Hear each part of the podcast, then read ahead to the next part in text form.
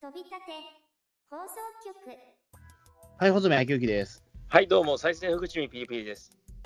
じゃあ本日はですね、えーはい。まあ、最近ちょっと私コンサートに行ってきまして、はい、はい、そのお話をちょっとしようかなというような感じなんですけど、コンサート。まあそうですね、あの、まあ、えっ、と、まあコンサート、まあ結構格式高いと思うんですけども、えー今からちょっと格式高いことを言いますけども、私参加してきたのがですね、えーあれですね、まあ、ヒーローオーケストラ、チャージマン兼ライブシネマコンサート、ボリューム3です。はい。全然格式高くないじゃないですか。そんなことはないですよ。チャージマン兼ですよ。まあ、チャーケン熱いっすよね。まあそうですね。まあ、まあ、このラジオでもね、もう結構だいぶ2年ぐらい前に 特集したと思うんですよ、チャージマン券をね。ええまあちょっと、それ以来、まあ僕もずっとチャージマン券はずっと追っているので、まあ、まあ実を言うと、このチャージマン券まあのボリュームシネマみたいなものはね、えー、ちゃえっと、その、なんだっけ、えっ、と、ライブシネマっていうやつは、まあ今回ボリューム3ってタイトルが通りあるように、まあ、うん過去3回やってるんですよ。うん。第2回目は、そうですね。僕はね、第1回は行かなかったんですけども、2回目と3回目は参加してるんですよ。おお。3回目行かねえっつってるからさ、僕普通にスルーしちゃったよ。そしたらツイッター見たら、ほずさん、チャーケストラ行ってきたって、何？いや、ちょっとね、渋谷で用があったんで、ねあの、行けないと思ったんだけどね、その、えっと、終わる、その、用が終わる時にはもうすでに会場してたんで、あ、いくらいけるわと思って行ったんですよ。うん。じゃあ、そうか、そのスケジュールが何時に終わるか読めないから、そうそうそうそう。いけないかもってことだったけど、まあそうですね、だから会場、まあ開演ギリギリというほどでもないけど、開演15分前に入れましたね、だから。なるほど。ええそうですね。まあ今回だからね、まあその、まあ前回そのチャージマン兼のまあライブシネマコンサート、まあ何をやってるかと言いますと、基本的にはそうなんですよね。あの、えっ、と、その映像を流して、その劇版とかを、まあその生で演奏するみたいな感じなんですよね、イメージとしては。なかなかすげえ高度なテクニックっすよね。そうですね。ええまあだからその、まあ BGM とかすごく凝ってる作品は、まあこういった作品、きあのこういった感じのね、えっ、と上映形式が最近よく行われるようになったと思うんですけども。あ、そうなの？結構他にもやってるんだ。ライブシネマコンサート自体はね、結構あるみたいですよ。ちょっと他のやつが何があるかわかんないんだけど、へーうん。まあ、その中で、まあ、チャージマン券がなぜかね、あの、3回もやってるっていう。チャーケンってそんな音楽の、そのサントラの豊富さっていうのかな、あれに関して、そそんなにバリエーション豊かな作品ではないと思う。いや、バリエーションめっちゃ豊かですよ。だって。そうっすかだって、あの、宮内邦夫さんがだって作曲してますからね、そもそも。でもそんなに、なんだろう、ブリッジの音楽があるわけでもないし、いや、結構多いよ。だって、あのーまあ、チャージマン券5分間の短編アニメで、まあ、全60何話かあるんですけども、うんまあ、それでも、あのーめちゃくちゃ曲数は多いよ、やっぱり。そうなんだ。2、30個くらいはあるよ。うん。まあそうですね。ちなみにライブシネマコンサートですけど、他のやつで言うと、例えば、スター・ウォーズやってますね、よく。あ、スター・ウォーズやってるんだ、いいなス。ター・ウォーズのシネマコンサート2019っていうやつがあって、あと、ジョーズとかね、洋画は結構やってるみたいね。洋画許可取りやすいのかなまあ、まあ、そもそもだから、その、なんだろう、えっ、と、まあ、基本的に映画ですよね。あんまアニメでは珍しいのかもしれないけど、うん。うん。砂の器とか、うん、やってますね。砂の器とかいいな、やっぱり。その、ピアノの、ピアノがやっぱりあれって砂の器って大事なアイテムですから、やっぱり。うん。うん。スター・ウォーズも本当一回見てみたいけどね。うん。うん。えっと、でもアニメは言うと、もしかしたらチャージマン券だけなのかな、もしかして今。マジ？見たら。あの、しライブシネマコンサート、スペース、アニメで調べて、チャージマン券しか出てこないんですよ。最悪ですね。うん。そうですね。もしかしたら、アニメって、チャー券だけなの？もっと他のガンダムとかやってほしいですけどね、やるんだったら。うーん。バルディオスとかやったら盛り上がりそうなんですけど、盛り上がらねえかな。でもバルディオスはすげえ音楽こだわってますからね。まあね、だって、まあ、そうじゃなくても、アニメじゃなくても、例えば別にね、あの、ね、ウルトラマン、宮内邦夫だってウルトラマンもあるしさ、う。うんん。別にね、いろいろたくさんあるわけじゃないですか。うんそうっすね。うん。まあ、そんな感じで、だからまあちょっとライブシネマコンサート行ってきたんですけども、ボリューム2はピリピリさんもね、行ってきて、結構どう,、どうでしたか、でも？あのね、演奏技術の高さにちょっと驚きましたね。おーよくこんなに画面とシンクロして演奏できるもんだなと。そうですね、だから、あの本当にタイミングばっちりだったんですよ、そのね、BGM の。うんうん。その BGM、まあ、それまでだから、その、なんだろう、えっ、と、普通に、えっ、と、でかいスクリーンで上映はしてあるんだけども、うんあの、音だけ削ってあるんですよ、その BGM の部分だけ。うん。うん。あの、で、その BGM 部分は、まあ、本当に生で演奏するっていう、うんなんで、うん、だから本当すごい、だからそればっちり合ってるのがすごかったですね、確かに言われてみれば。うんうん。で、その前回だと、その宮内邦夫特集みたいな形だったんで、チャージマン剣以外のね、その宮内邦夫先生の、まあ、作曲がたくさんあの流れたんですよね。ガス人間とか流れましたよね。そうそう、ガス人間は感動しましたね。あれよかったっすね。ガス人間がまさか俺だから、その生、そのね、えっ、と、コンサート形式で聴けると思わなかったし、うん。ね、もちろんウルトラマンもそうだったし、うんうん。あと結構マイナーなね、アニメとかもいろいろ、えアニメなんか流れてましたっけ？ー、うーんと、流れたよ。えーどれだっけな？宮内、宮内、ちょっと、パッと今出てこなっちゃったんだけど、宮内邦夫先生のね、えーどれだっけな？でも、でも大体でもね、あ流れてたと思いますよ。えーザウルも一応流してくれてたあ、ザウル流れた。うん。そうそう、ザウルや、だザウルドラマン感激感動しましたね、やっぱり。まさか聴けると思わなかったから。うん。うん。うん。でも、オープニングだけだったんだよな。あとあると、あとあるとスペ、スペクトルマン関連のは流れたじゃないですか。スペクトルマンの主題歌しか流さなかったよあ、だからあれでしょ、あの、う宇宙エンジンゴリラのだでしょ？うん。うん、だからそれは良かったじゃないですか、まあ。うん劇中 BGM もね、そういえばスペクトルマンもなんだかんだでサントラまで習ってないよな。まあね、うん、あとはだからあれでしょ、確かあの、えっ、と、ほかほか家族でしょ？うん。うんこれまさ聞けると思わなかったけど、ええすごいよね。だから結構、だからそのあたりのね、まあ考えてみると、だからその宮内邦夫特集っていう形式の、あの、ラコンサートないんですよね。その冬木徹特集とかはあるにしても、うん宮内邦夫特集ってあんまないんだよね。ないっすね。うん、だから相当珍しい。石首明とかまあバンバンやってるけど、うん。宮内邦夫はどうもそこからちょっとね、うん、あのはなんか外れちゃうというか、うん、いや、代表曲たくさんあるんだけども、あの一本にするにはなかなか厳しいっていうところで、おそらくだけど、裏テーマとしては、おそらく宮内邦夫のそのライブコンサートだったんですよね、これは。裏テー第マと。1。うん。だなかなかだからそう思うと格式高いとは思うんですよ。うん。うん、実はそのチャージマン剣という、まああのまあね、ミノはかぶっているけども、実はかなり格式が高いコンサートだとは思うんですよ、僕としては。うん。で、それでまあ前回はその宮内邦夫コンサートみたいな感じで、まあ、ばっつり、えー、と2時間やってたんですけども、今回はね、あのちょっと宮内邦夫特集からちょっと一歩外れで、あのヒーローオーケストラ特集になったんですよ。それな、事前にこのチラシみたいなのもっと大々的に公開してくれたらな。そうですね。うん、だもちろんだから宮内邦夫の、まあ、ウルトラマンの歌もそうだけども、あとウルトラセブンの歌、冬木徹さんですね。こちらも、えーとうん上演されました。うん。あと富田勲のマイティジャックも来ましたね。これ聞きたかったな。そうそうマイティジャックとかマイティジャック、まあ、えっ、と、作品はともあれ、まあね、まあ音楽は最高じゃないですか。最高っすね。うん、だまさかそれがだってオーケストラで聴けると思わなかったから、鳥肌立ちますね、さすがにそれは。いやーオーケストラ映えするっしょ、マイティジャックは。そうそうそう。うん。あれはびっくりしたね。うん。ただ、会場にいるうちのどれだけがマイティジャック知ってるかどうかは分かんないけど。マイティジャックの、そうか、マイティジャックな。まあ、なかなかそのチャージマン剣っていうのがね、比較的若い世代に人気があるから、うん。マイティジャック、まあ、特撮マニアの人は知ってるかもしれないけど、そうじゃない人はなかなかね、ウルトラマンとかウルトラセブンはさすがに知っていても、うん、マイティジャックはさすがにカバーしてるかどうかはなんとも言えないところですからね。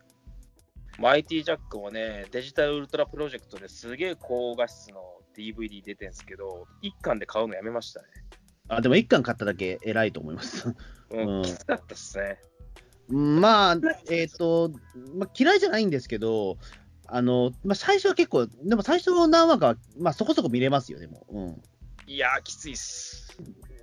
あ、そうですか。うん。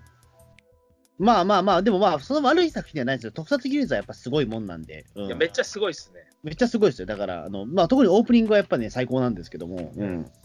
うん、多分好きな俺、なんかその特撮のオープニング、なんか5本あげろって言われたら、絶対マイティジャック入りますもん、俺、多分。マジですか？うん。まあ、内容はともかくとしてなんですけども。うん。俺、マイティジャックに関して、あの、庵野秀明監督、マイティジャック大好きじゃないですか。ああ、らしいですね。うん自分の猫にジャックとつけるぐらいですから。マイティジャック。フルネーム。いや、マイティジャックはだってググループの名前じゃないか、だってそれ。いや、でもなんか、マイティジャック、いや、グループの名前でもあるし、あの、マイティジャック号。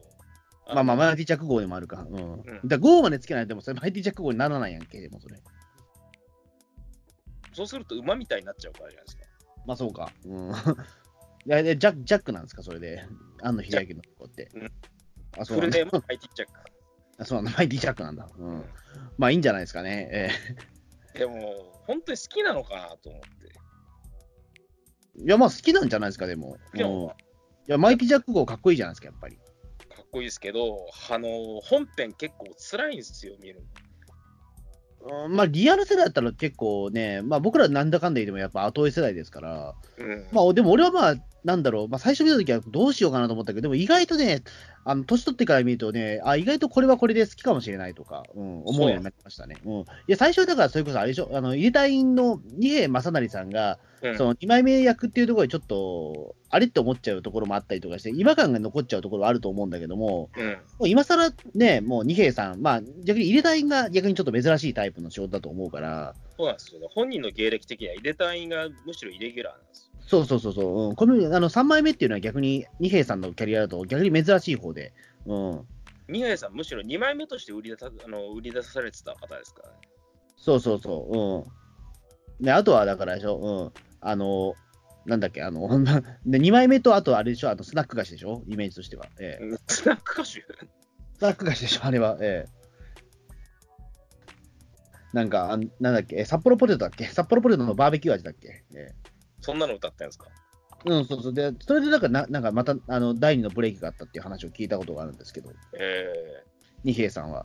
あの、だから、なんだっけ、えっ、と、以前、その、東京ポッド許可局で、牧田スポーツさんがなんか、あの、えっ、と、なんかその、小学校の時の、なんか同級生にバーベって名前のなんか女の子がいたって言ってたんですよ。ー名前？だそれが、だから、あなんか、その、えっ、と、ウルトラマンに出てきた、入れたいの、その役者さんになんか、顔がそっくりだから、そう札幌ポテトバーベキュー味から取って、バーベって、ね、名前を呼んでたみたいな。あだ名でしょ名前じゃなくて。でも、それだけでも子供の間にも広まってたんですよ、その、うんあの、なんかその、二平、二平さんの名前はやっぱり、ええバーベバーベって呼ばれてたらしいですよ。うん悪口ですよね、それも。いや、悪口だと思うんだけども、うん、なんかそれがちょっと印象に残ってて、うん。まあそうですね、だからマイティジャックは本当に良かったですだあの、これはだから本当にあの、聞けて良かったっていう。えマイティジャックうん。ね、あの自費出版みたいな形で、なんか、あのサントラが出たんですよね。でもあれ、えさん300枚とか限定で買えなかった。あーま、え、だってマイティジャックだったらだって、まあ、サントラだったら結構売れるんじゃねえの？普通に。うん、厳しいみたいで、あ、そうなんだ。うーん。こういそうなんだ、う合計、ここ、ここだったかな。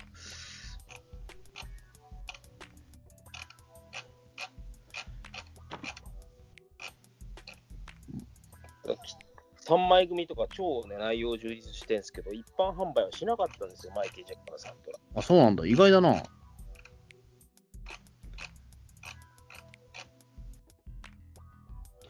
なるほどね。そっか。まあ、あとはだからあれですね、マイティジャック以外はね、えっ、と、あれですよ、あの、組曲がね、2, 2つあったんですよ。組曲？あの、渡辺武雄ガンダム組曲ですね、1つは。ほうほうほうほう。あの、まあ、トメガンダムから始まってタイトルコールとか、あとはまあそのね、シャアが現れた時の音楽とか、あと、なんだ、窮地に立つガンダムとか、戦いの恐怖とか、あと永遠にアムロで締めるっていう。えうーん。ーで、あと次回予告もつきついてましたね。えガンダムの次回予告の音楽か。ーうん。渡辺武雄先生の次回予告の音楽だと、俺、大胆3が好きなんだけどな。まあでも、ガンダムも良くないですか、でも、あの、てんててててんから始まるやつ。うん。うん。うん。まあなんかすごいコンパクトにまとまった感じがあるじゃないですか。うんうん。だからそう思うとだからガンダムってすごくだからまあ音楽的にもやっぱすごかったんだなと思いますよ、やっぱそこは。ガンダムはすげえ音楽的にこだわってますよ。てかまあ、うんザットから始まって、すげえやっぱりサンライズ、音楽に力入れてるんですけど、だそうそう、だからまさかね、まあ、チャージマン兼のコンサートで ガンダムの組曲が聞こえるとは思わなかったですよ。うん、すごい聞き応えありそうだな。そうそう。あともう一つ組曲はね、あの菊池俊介のドラゴンボール Z 組曲ですね。そこでドラゴンボール Z ってのがすごいね。うん。だからまあ、昭和から平成のヒーローみたいな形で。うん。うん。でちょっとでもね、マニアックだったのは、だからあれですね、まあ、シェンロンのテーマとか、なんか、あアンウーズワクダメック星とか、激戦とか、まあ、聞いたら、聞いたら大体わかるんですけど、うんあの、ちょっとマニアックなやつだったんですね。うん。主にフリーザ編ってことですかね、これは。そうですね、はい。悟空 VS ピッコロとか、うん。あと、元気玉のテーマとかありましたね。元気玉のテーマってなんだ？うーんとね、ちょっと俺もパッと今言えないんだけども、うん。まあでも、まあでも、あ、聞いた、あ、これ聞いたことあるわっていうやつでしたね。うん。うん。まあ、言うてもだって、このね、全部シリーズ、そのまあ、ウルトラマンもウルトラセブンもマイティジャックもガンダムもドラゴンボールも、まあ、俺全部は見てるからね、もちろん。うん。うんそんなに、まあ、ガンダムとかそのドラゴンボールに関してはそこまで愛はないとは言っても、やっぱり見てますから、うん。うん。らそこで言うとね、すごいやっぱ感激はしましたよ。うん。あともう一つあれでしたね、あの、えっ、と、まあ、あの、渡辺中明先生のね、あの音源も、あの、その、え曲も流した、あの、演奏したんですよ。うん。それがですね、あの、レーザーブレードメドレーですね。ああ。これは宇宙刑事のの出てくる、まあ、ギャバン、えーシャリバン、シャイダーの、そのレーザーブレードを振りかざす時の音楽ですよね。それのメドレーですね。うん。あれは CD とかにもね、なってるぐらい非常によくできた組曲なんですよ。うん、すごかったね、あれはね。うん。うん。まあ、まあ、そうですね。まあ、その、コンサートマスターの人が、だから、そのね、えっ、と、ちょっとギャバン、シャリバン、シャイダーがちょっといろいろ混じっちゃって、うん。あの、え、えーシャシャダバンとか最初言ってたんですよね。シャダバン。えーななんかちょっと混じっちゃったみたいで、えーなんかちょっと混じっちゃった。ギャバンは言えたんだけど、その後がちょっと混じっちゃったみたいで、えなんかシャリダーとか言ってたっけ、確か。えーまあでもその後ね、あのレーザーブレードメドレーすごく良くて、うん。うんメタルヒーロー系なジャスピオンとかスピルバンとかも、もうサントラ完璧なやつ出てほしいのもそうだけど、コンサートとかやったら俺行くな。うん、そうですね。で、まあこれびっくりしたのはですね、あの、うんまあレーザーブレードメドレーやった、あ演奏した後はすげえなと思ったら、あの、その、うんそのバンドマスター的な人がね、あの、コンサートマスター的な人が、実は今日、あの、作曲家の渡辺中兵衛先生もいらっしゃっています。客席にいらっしゃってますって言って、あの、それであの、あの奥側にいましいらっしゃいますみたいな形で紹介して、渡辺中明先生が立ったんですよ。っていうか、渡辺中明先生いたんだっていう、この会場にっていうところで一、もう一気にざわめきが。うん。うん。いや、まさかだって94歳ですよ、だって渡辺中明先生、今。94歳でシャキッとされてんだもんな。すごいよ、だって、びっくりしたもんだって、あのいや、なんか、やたらおじいさんがいるなとは思ってたんだけども、うん、渡辺中明先生だと思わないじゃないですか。渡辺中明先生はでも結構顔が知れてる作曲家じゃないですか。いや、でも俺わか、んなかったんですよ。ややたらおじいさんがいるなと思って。うん。うん。あの、じで、しかもだから、その、まあ、お奥側でもなんでもなくて、実は通路のど真ん中なんですよね、その関係施設みたいなのが。うん。だからもう、思いっきりだから僕とかそのトイレ行くときに、渡辺中明先生の真ん前を通ってるわけですよ。うわーと思って、あれ、渡辺中明だったんかみたいな感じでびっくりしましたよ。ああ。菊池俊介先生って全然表に顔出さないですよね。うん。なんだいや、わわかんないです。もしかしたらいたのかもしれないけど。なのかなでも菊池俊介先生、本当表に出てこないですよ。菊池俊介さんって今、おいくつですか、今？いくつだろもうでも結構いい年ですよね、でも。う。うん。いや、だからびっくりしました。渡辺中明先生、ま、目の前に、だから目の前にいたと思わなかったんで、うん。危ないじゃないですか。その94歳のご老人がいいいるとか、そのね、しかももう、ね、著名な作家さんいるとか、え？94歳の人がいる危ねえってどういうことですか？いやいや、いや、なんかね、あの、まあ、事故、事故じゃないけども、うん。ね、なんかちょっとなんかあったらまずいじゃないですか。例えば俺がその、えっ、と、なんだろう、ちょっとこけて、その渡辺中明先生がなんかぶん殴っちゃうことがあったら、それ死んじゃうじゃないですか、渡辺先生、絶対。4歳なんだから。いや、殴らないですけど、渡辺中明先生嫌いなんですか？いや、嫌いじゃないですけど、いや、なんか、なんか俺が、あの、土地狂って、あの、ぶん殴ったりでもしたら死んじゃうじゃないですか、渡辺先生、絶対。死ぬ可能性94歳がなんですから。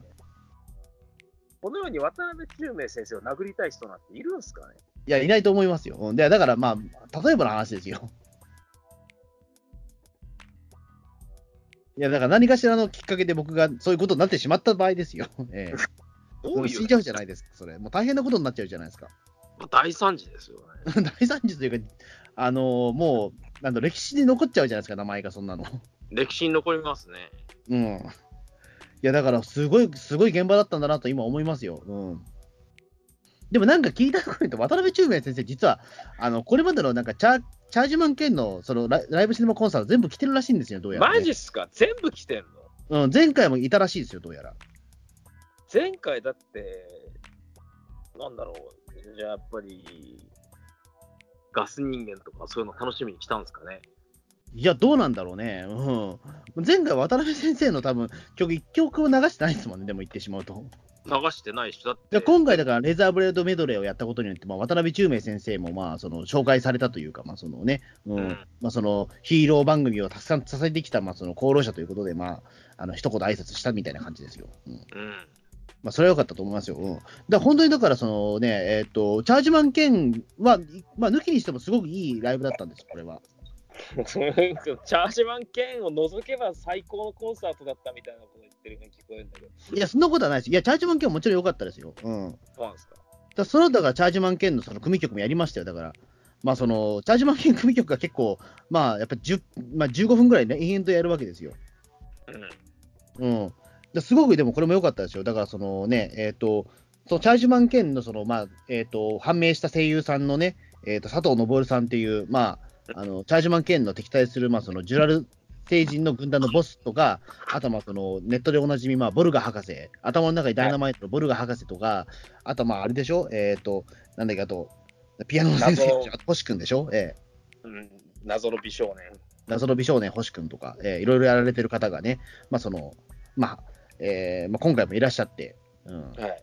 あの、その、まあ、さ、まあ、佐藤さんの、だから、その、まあ、あの、朗朗読付きでやったわけですよ。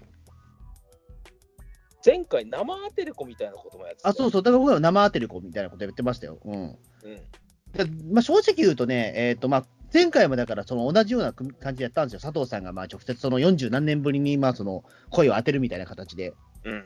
ただまあ、これはまあ、前回、まあ、これはもう本当に、えっ、と、まあ、本当にで前回はだからあれだったんですよね。あの、まあ、40何年ぶりということもあって、実は結構その、ずれちゃってるところもあったんですよね、その音がね。うん。その声がちょっと、あ、これちょっとタイミング逃したなみたいなところもあったみたいなんですけども、まあ、今回だからその2回目ということもあって、かなり今回ね、あの、もう当時と遜色ないぐらいに実はクオリティ高かったんですよ、そのマジっすか？佐藤さんの演技が。元に戻ってたんですよ、その44年、よ何年前のやつに。アフレコができるようになったんだ。まあ、アフレコできるようになったというか、多分当時の記憶を思い出したんでしょうね。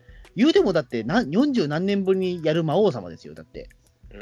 なかなかその当時の勘っていうのを思い出せなかったのかもしれないけど、あのー今回、3回、もう2回目を繰り返したらね、すごくもう良くなってまして、うん、あのーもう本当にノリノリで演技してたんですよ。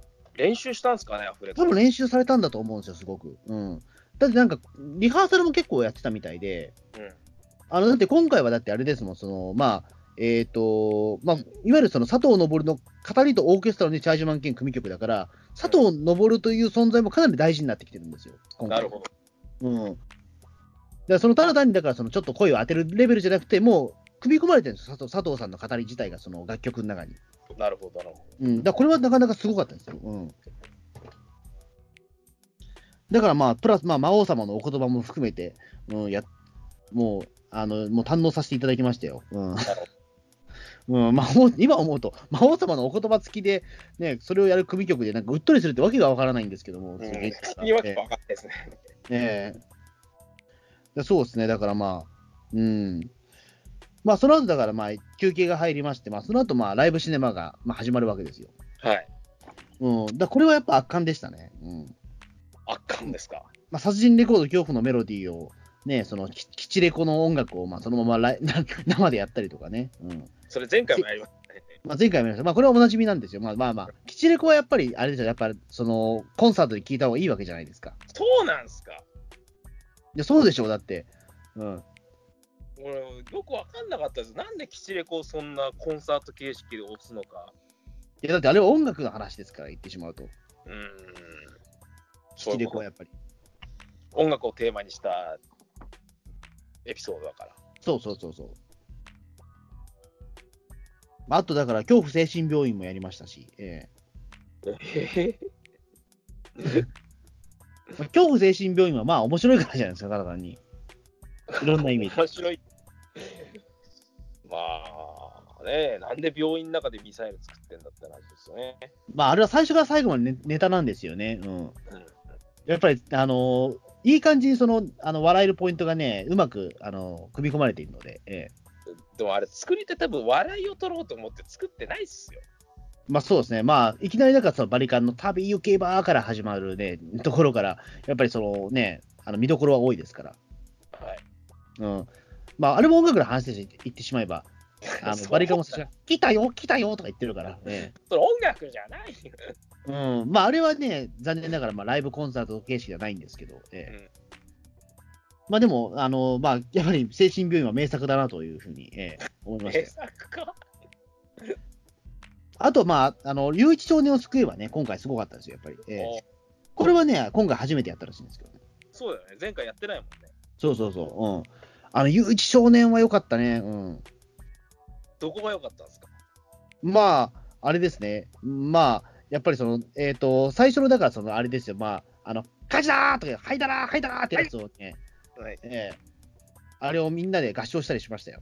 合唱。うん、あのこれ皆さんもあの参加してくださいっていう感じで、火事だってっていうのを皆さんであの言ってくださいっていうような形で、で、みんなで、はいだわ、はいだわっていう。うん、言ってましたよ。ええラリルレ勝ちだそうそうそう、ラリルレ火事だもうみんなもう思いっきり言ってましたよ。もうタイミングをみんなでバッチリ合ってましたね、これね。ええみんないつでもチャーケンのガヤ声優になれますね。まあ多分だからあれじゃないかな、多分まああのこの3つに関しては、多分まあ、えっ、と、完全に多分セリフが全部頭に入ってる人とか多分いるんじゃないかな、普通に。マジっすか？うん、俺はさすがにそこまでじゃないんだけども、うん、まあ、あれですね、まあ大体でも次シーンこれ来るかなっていうくらいは、ちょっとちゃんと僕も分かるぐらいですから、うん。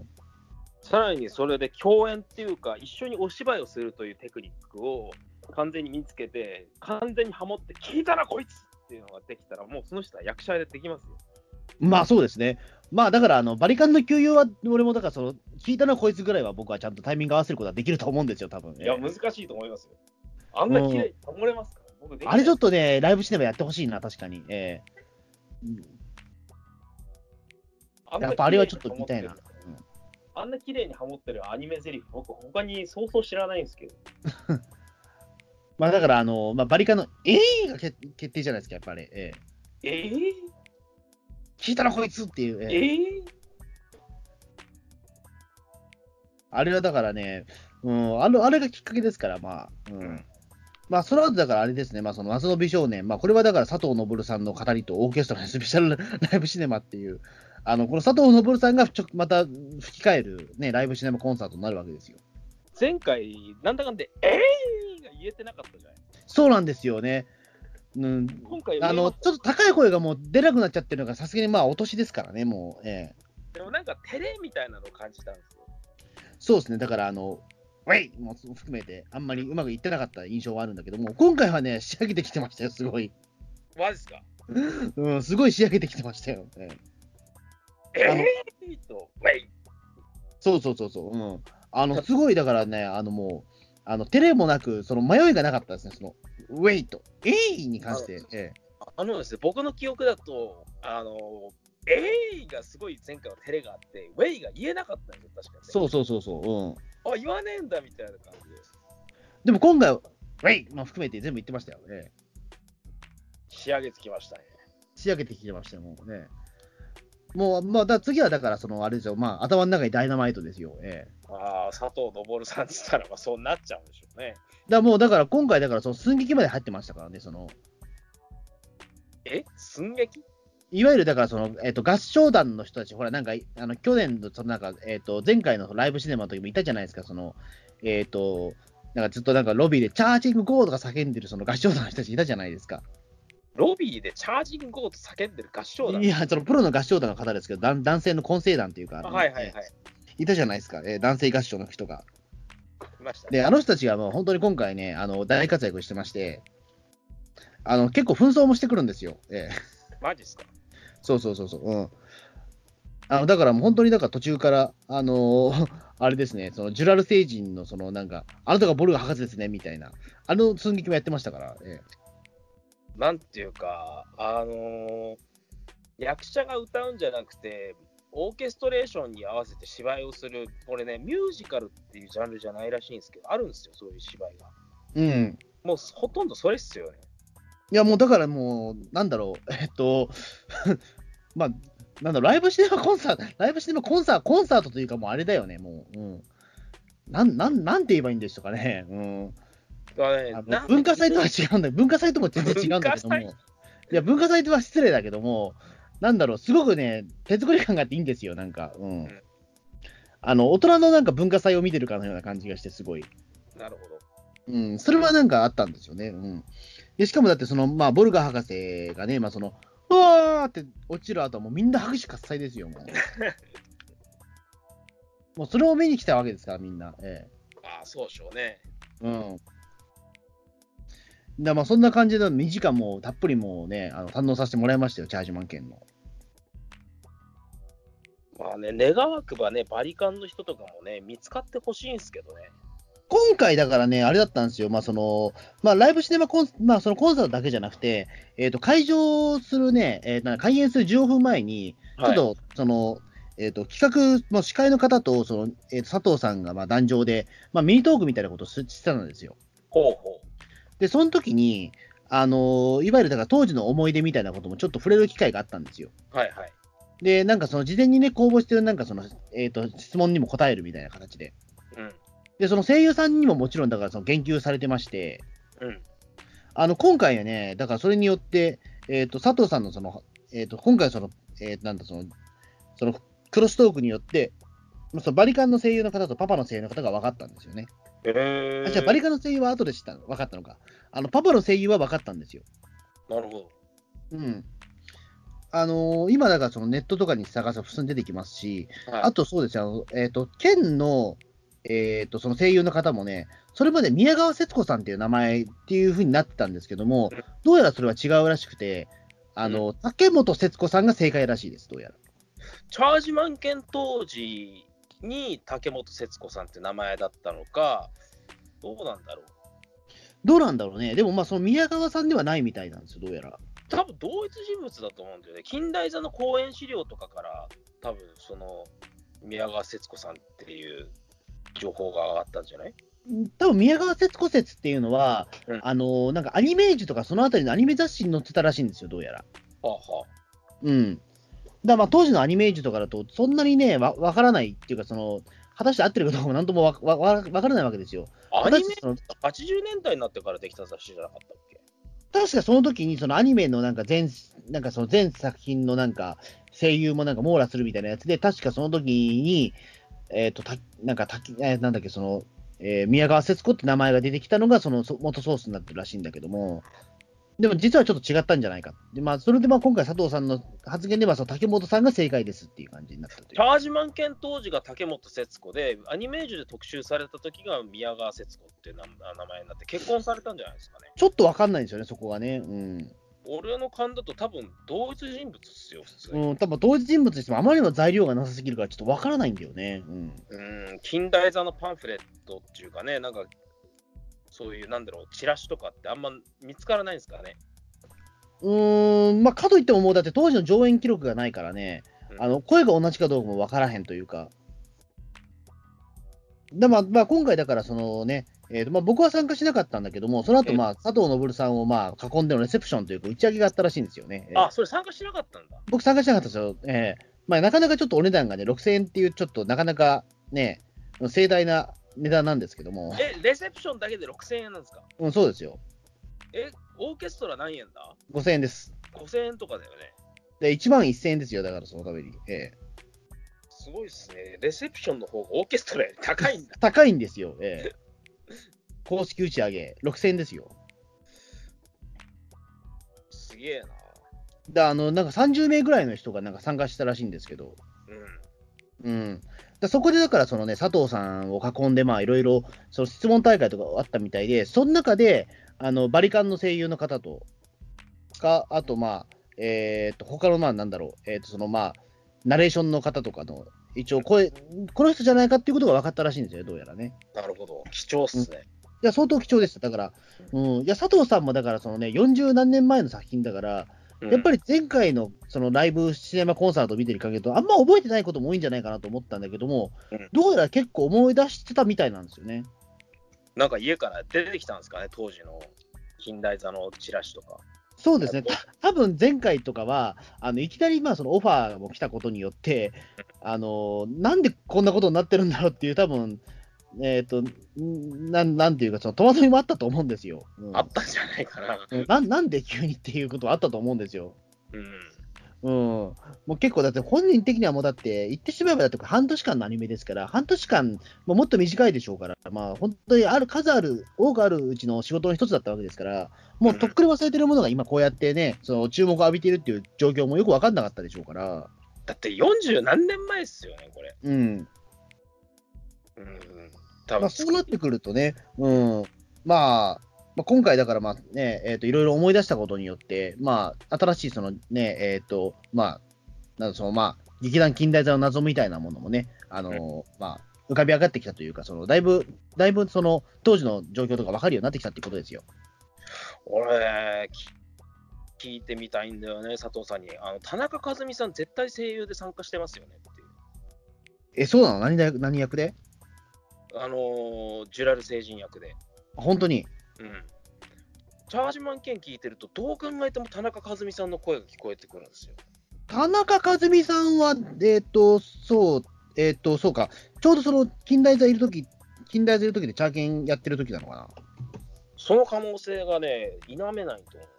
まあでも本当にでも田中和美さんは近代座にいたっていうことはね、もうこれは、あの、青鬼プロの、だって、あれですもんね、あの公式にも書いてる、芸歴にも書いてあるから、もうそれは本当なんだよね、やっぱり。でもあの、いろんな雑誌とかのインタビューとか、経歴とかで見ると、銀河旋風ブライガーの、まあ、ラスボス的な存在で、カーメン・カーメンっていうのがいるんですけど、これがデビュー作ブライガーとかチャーケンだったらもうだいぶ離れてるじゃん。7年、7年ぐらい離れてるわね、多分。だからね、声優として軌道に乗るまでが遅かったんでしょうね。ああ。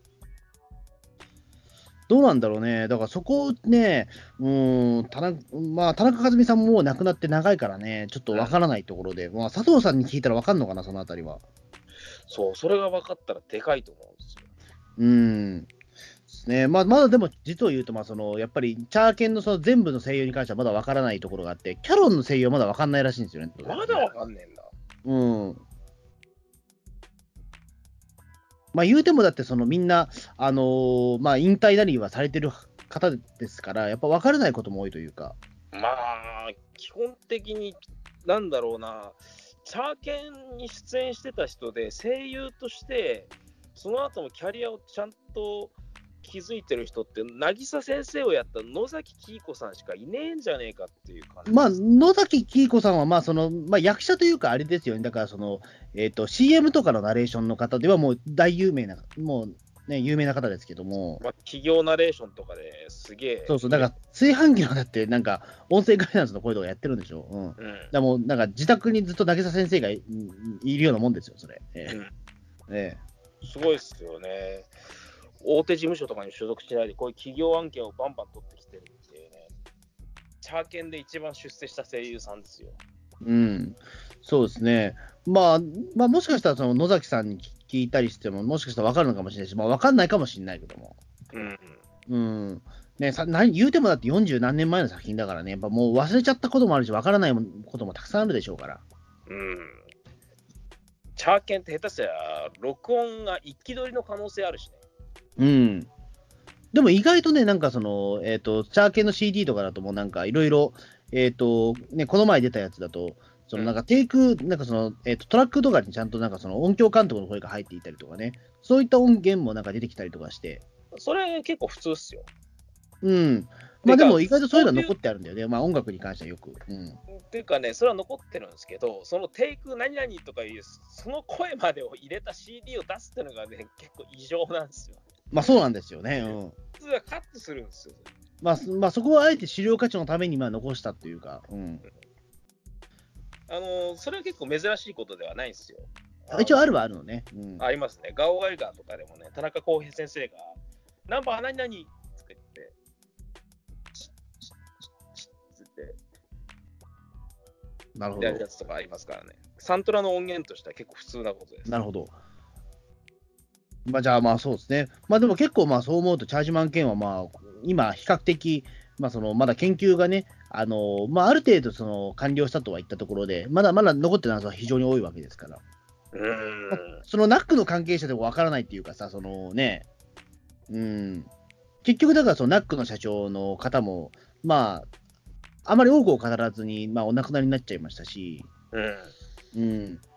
ねあの、なんで、プロデューサーのもがきさんっていう方は、今、スタジオコメントの社長さんですけど、まあそれもあんまり語らなそうだし、ね、うん。うん。ちょっと本当にわからないことが多いんですよね。まあ僕はとあるナック創設者の一人に、あの、ナック知ってますかって言ったら、ナック？ナック？知らないな。下請け会社かな。こんなことを言い出しましたから。なんかじゃあ、ちょっとあれなのかな。うん、なんかあるんですかね、やっぱり。えう。なんかあるんでしょうね。えうん、ナック。ねえ、まあ、もうまあ今回だから、そのね、しライブシネマコンサート自体はもうこれでおしまいらしいんですよ、シアージワン県のね。ええまあ言うてもだから、まあなんだろう、非常にだから今回僕楽しめたは楽しめたんですけども、はい。まあ正直言うと、だからあれなんですよね、まあその佐藤昇さんっていう、まあそのビッグゲストが来たことはいいんだけども、確かにこの後もう一回やれって言われても、確かにね、その今回だからかなりその仕上げてきてしまったので、それ以上を超えることって多分難しいと思うんですよ、次。うーん。だとしたらもうそれこそ、チャーケンの方、チャーケンの声を当てた竹本節子さん呼ぶしかなくなっちゃうというか、と興行としては。ケンのお母さんの声優さん死んでるんですか？あ、相田由紀さんはお亡くなりになってますね。これは今回、その佐藤さんの口からも直接言及がありました。うんあ、マジですか？うん。もう、あの、ママの人はお亡くなりになっているっていうのは。うーん。ただ、そのなんか佐藤さんの話で言うと、えっ、と、その竹本節子さんはまだちょっと、その連絡が取れるんじゃないかみたいなこと言ってたんですよね。何？うん、だちょっとワンチャンあるかもしれないなっていう。これはビデオレターレベルでも実現したらでかいっすよ。うん。どうなんだろうね。でもまあ、言うてももう引退されて長いみたいなんで、うん実際その引退した人が、ね、その、なんだろう、えー舞台に出るのってななかなか大変だと思うんですよ、正直。まあ、大変っすね。あのー、さん見たことあるかわかんないですけど、この声優に会いたいみたいな感じで、ポパイの声優さんにインタビューした回とか、え、浦野光さんですか？はい、あ、はいはい。えーゾフィーの。結構もうポパイできねえっていうか、ああ、まあ、おっぱいは結構難しそうだよね、でももうな、ね、若い声だからね、あれは。うん。声がね、腫れなくなっちゃっててね。あで、ポパイってやっぱり、僕らの親世代でもなんとなく記憶にあるレベルで、それプラス10ぐらいの年代がハマってた作品じゃないですか。あ、うん、そうですね。あのコーナー見てもね、誰も何が何だか分かんなかったと思うんですよ。うん。そうですね。だからまあ、引退された方がもう一回その表舞台に立つっていうのは大変だとは思うので、うん。半世紀ぐらい経ってる作品を再現するっていうのは結構難しいと思うんですよ。うん。だから魔王様の佐藤さんが唯一最近まで結構朗読劇とかそうそうそう、現役だったからね。うん、現役だったから、こういう芝居の勘を取り戻すのが早かったっていう。そうそうそう。うん。それはだから本当奇跡だと思うんですよ。うんうん。だからそこはだから本当にね、うん。で、まあ、貴重な出来事だったんだなと思いますよ、今。うん。うんそうですね。まあ、いつか星の子ポロンもね、ライブシネマコンサートをやっていただいて、星の子ポロンのライブシネマコンサート？ジャジャンジャック・ペリーコンサートをやればいいわけですよ。そんないっぱい星の子ポロンでジャンジャック・ペリーの音楽バリエーション豊かに使ってんですか？まあ、使ってないですね、そんなに。じゃあできないじゃないですか。うん。まあまあまあいいじゃないですか。まあ、ついでに野沢雅子さんも呼んで、ね、吹き替えてもらえばいいじゃないですか。あ、危ないとか。そうそうそうそう。ええそれをやってもらえばいいと思うんですよ。クラウドファンディングだ。星の子ポロンライブシネマコンサート。そうそう。で、ね、もう渡辺中明先生も客席にいてもらおうよ、そしたら。ええ それでいいと思うんですよ。辺中明先生ね、このチャーケンの人気について多分理解してないと思うんですよ。まあそうですね、えあの渡辺中明先生の孫という人がですね、私の祖父と一緒にあの見に行ってきましたっつって、渡辺中明先生のその、なんだろうな、コンサートを見てる姿をね、動画で撮影したものがあるんですけどね、えうん。あの渡辺中明先生の目が死んでるっていうか、顔が完全に そんな、すげえ無味乾燥なね、表情で、あのーライブシネマコンサートを見つめてるんですよ。なんだろう、まあ、感激してんじゃないですか、やっぱり。感激でもう、あの、感情が出てこないんじゃないですか、やっぱり。いや感動して。なんでこれがそんなカルト的な人気が博してるんだろうっていうのがね、もう分かんないんだと思うんですよ。いや、どう、どういう感想をおっしゃっていてか、ちょっと本当気になるんですけどね。うん。うんでもまあ、3回も律儀に来てるわけでしょ、なんでも、渡辺中明先生。めっちゃ楽しんでんじゃないですか、実は。まあ、年齢のため、あんま、あの、もう表情筋とか動かないけど、あの、心の中ではもう、ね、あの、もうウキウキしてるわけですよ。ええボルガーハお許しくださいよ、もうだって、実はもう心の中で叫んでるのかもしれないですよ。マジっすか？中明先生。ええもうわかんないです。もしかしたらもうち、もう僕らより全然ね、中明先生の方がだって、もしかしたらもうめちゃめちゃね、あのチャーキニストかもしれないし。マジか。ええ渡辺中明先生、結構、なんか、なんだサササブカルチャーに理解がある人ですかうんですよね。ええだってい、だって最近までいろんな作品の、だって、あの作曲してるんでしょ、渡辺中明先生って。知ってますね。うん。まあ、そもそもだってあの人アマチュアの UFO 研究家ですからね、だってそもそもが。なんか、東映関係、そういう人多いっすよね。なんか UFO 関係者多いんですよ。まあそうですね、まあ中明先生もだからまあじ、ね、まあ次回、まあ第4回があった時にはぜひお越しいただきたいという。ねあのね、東映の、まあ、仮面ライダーの監督とかやって、その後宇宙刑事ギャバンとかではプロデューサーやってる織田至さんという人がいるんですけど、はいはいはい。この人も UFO 研究家なんですよね。おーなんだろうね。じゃあ、ギャバン関係者みんな UFO 研究家多いわけ、多いんだね、なんかやたら。まあ、そそんなバカみたいに多いわけじゃないですけど、でもね、あの当時のスタッフの表証言によると、あの UFO あの探して、宇宙人探してる小次郎さんっているじゃないですか。うん。あの人が劇中で使ってる UFO 探知機とかそういったものって、結構な割合で、織田至さんの私物、マジ本になっててるんですよ。すげえな。織田至さん、ふざけて UFO 研究家とか言ってるわけじゃなくて、本当に UFO いると信じてるんですよ。ああ。そうか。うーん、まあ、だまあ、そういう人が作ったギャバンだったら、まあ、なんかね、うん、なんかちょっと説得力いろいろ増しますよね。うんで、織田至監督はずっとプロデューサー業をやってるんですけど、引退されるにあたって、監督業に復帰しておりまして、あ、そうなんだ。そうなんですよ。知らなかった、それ全然。いきなりですね、ブルース・ワットで監督復帰するんですよ。え、なんでブルースあったの？いきなり。やっぱ UFO とかエイリアンとか大好きだったからじゃないですか。ええ俺の写真や人生は UFO とエイリアンで締めるんじゃみたいな感じで。へえ、あ、そう、あ、そそれ知らなかった。織田至さん、じゃあブルースワット監督やってんだ。やってんすよ。えー知らなかった。俺これなんでなのか本当に不思議で、もう UFO とか、ね、エイリアンに対しての愛情がそうさせたとしか思えないんだよ。へえ。そうだったの誰か。本当に織田さんがなんで突然ここで監督として復帰して引退されていくのかね、誰か知ってる人がいたら本当教えてほしいよね。こへえ。ちょっとそれは意外ですね、なんか。うん。れうんへえ。すげえな、なんか、おもしなんかすごい面白いですね、そう思うと。うん。渡辺中明先生も結構マジで音楽し、音楽、音楽で、うん。UFO 信じてんだろうな。そうですね、織田せん織田至さんね、そう、まあ、結構早めにお亡くなりになっちゃったけど、うん。まあ、お年はお年だからね。だってまあ、生きてたら。ね、うん。生きてたらもっといろんな UFO 映画を撮ってもらいたかったですけどね。えうん。あ、でも結構若くして亡くなってるな。72歳ですか。えあ、そうか。じゃあ、この人結構キャリア的に若くして昇進したんだな。うん。ね、ぜひ長生きしたらね、実写版のチャーケンとか撮ってほしかったですね。えうん。例えば実写チャーケンで思い出しましたけど、チャーケン今度舞台もやるんですよ。あ、そうなんですよ。舞台やるんですよね。ええこれちょっとチラシも入ってますよ。この、このなんか、ライブシネマコンサートの中に。なんでここに来てまたコーンもチャーケンが盛り上がってるんですか？もうさすがにチャーケン、もうね、チャーケットラ2で、もう行き着くところまで行き着いちゃったかなって感覚がいやー、まあ、普通にチャーケン儲かるからじゃないの、多分。マジっすか？あのーあれですね、ライブミュージカル、これもライブミュージカル演劇、チャージマン兼、決定。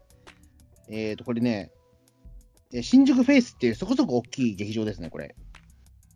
2019年の10月31日から11月6日の、まあ1週間やるっていう。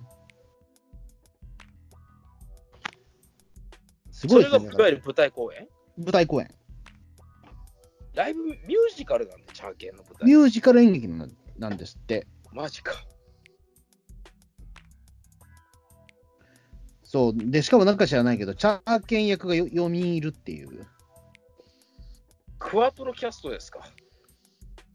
どう、え、でもこれどうなの？だからその日替わりとかじゃないんですよね、これって別に。でもほぼ日替わりじゃないですか。1週間もやる舞台で4人もあのダブルキャストっていうか、クワトロキャストになってるわけですね。これどうなんだろうね。だからその4人が変わる変わる出るってことじゃないの、これって。そういうことなのかな？でも日替わりにしたらだって数合わないじゃん。だって1週間しかないライブねややつだったら。何なんですかね、これは。わかんない。だから変わる変わる4人出てくんじゃねえの、これ、チャーケンが。へえ。で他はシングルキャストで魔王様とか仮面ライダーカイザーの村上康平さんです。ああ、本当だ。村上康平だ。なんで 急に、急にそこ、ちょっとすごいですね。なんかそう思うと。本当だ。すげえな。なんか面白いな。まあでもまだまだチャーケンは熱いですよ。そう思うと。チャーケンね、オワコンにならないですね、意外と。意外と、でも今一番逆に言うと昭和のアニメで元気なんじゃないですか、下手すりゃ。マジっすか？だってこんなだってライブシネマコンサートみたいなよくわかんないこともやって、さらにだってね、演劇までやっちゃうわけですから、まあ、子供が行くとリメイクまでもっとなしじゃないですか、そんなの。リメイクか。うん、リメイクもあり得るんじゃないですか。リメイクはこけそうだな。うん。ねえ。まあでも本当にでもこれはすごいっすよ、でも。えうん。えうん、ジュラもうチャージマン券。ええまあだからまだまだちょっとチャージマン券はね、あの続きますよ、その歴史は。うん。実に初企画立とうとしてるのにね。そうそうそう、うん、めっちゃ元気ですよ。うん。ねまあそんなわけで、まあ今回もチャージマン券特集を久々にやりましたという形で。はい。チャージマン券はまだまだ元気ですね。そうですね。はい。穂積さん的には星の子ポロンライブシネマコンサート毎月やってほしいですね、やっぱり。ええと分かってますしね。バッチリバッチリ主演のキャスト分かってますしね。いや、そう分かってますよ。ええそしてご存命だし。そう、存命だし、ええね、まだまだお元気ですからね。やろうと思えばできますから。多分ね、悟空とかに比べたらはるかに役だと思うんです。うんだと思う。うん。ねえ、まあ、まあ、いまあ、あのなかなか高い声がね、出てくるかどうかはもう分からないけども、うん、いや、出せますよ。まだ出せるかな、あの声。だって今だって野沢雅子さん5点の役とかやってもあ、そう、5点できるか。そうか、そうだ。うん。ポロンぐらいもうちょろいちょろい。ちょろいですよね。ええだってポロンですから。ねえ、うん。あんな感情のこもってない野沢雅子さんの演技、なかなか見れないですよ。いやーもうぜひね、ポロンをね、ぜひポロン、まあ誰かちょっと実現してほしいですね。ええまあそんなわけで、じゃあ本日もありがとうございました。どうもありがとうございました。おさ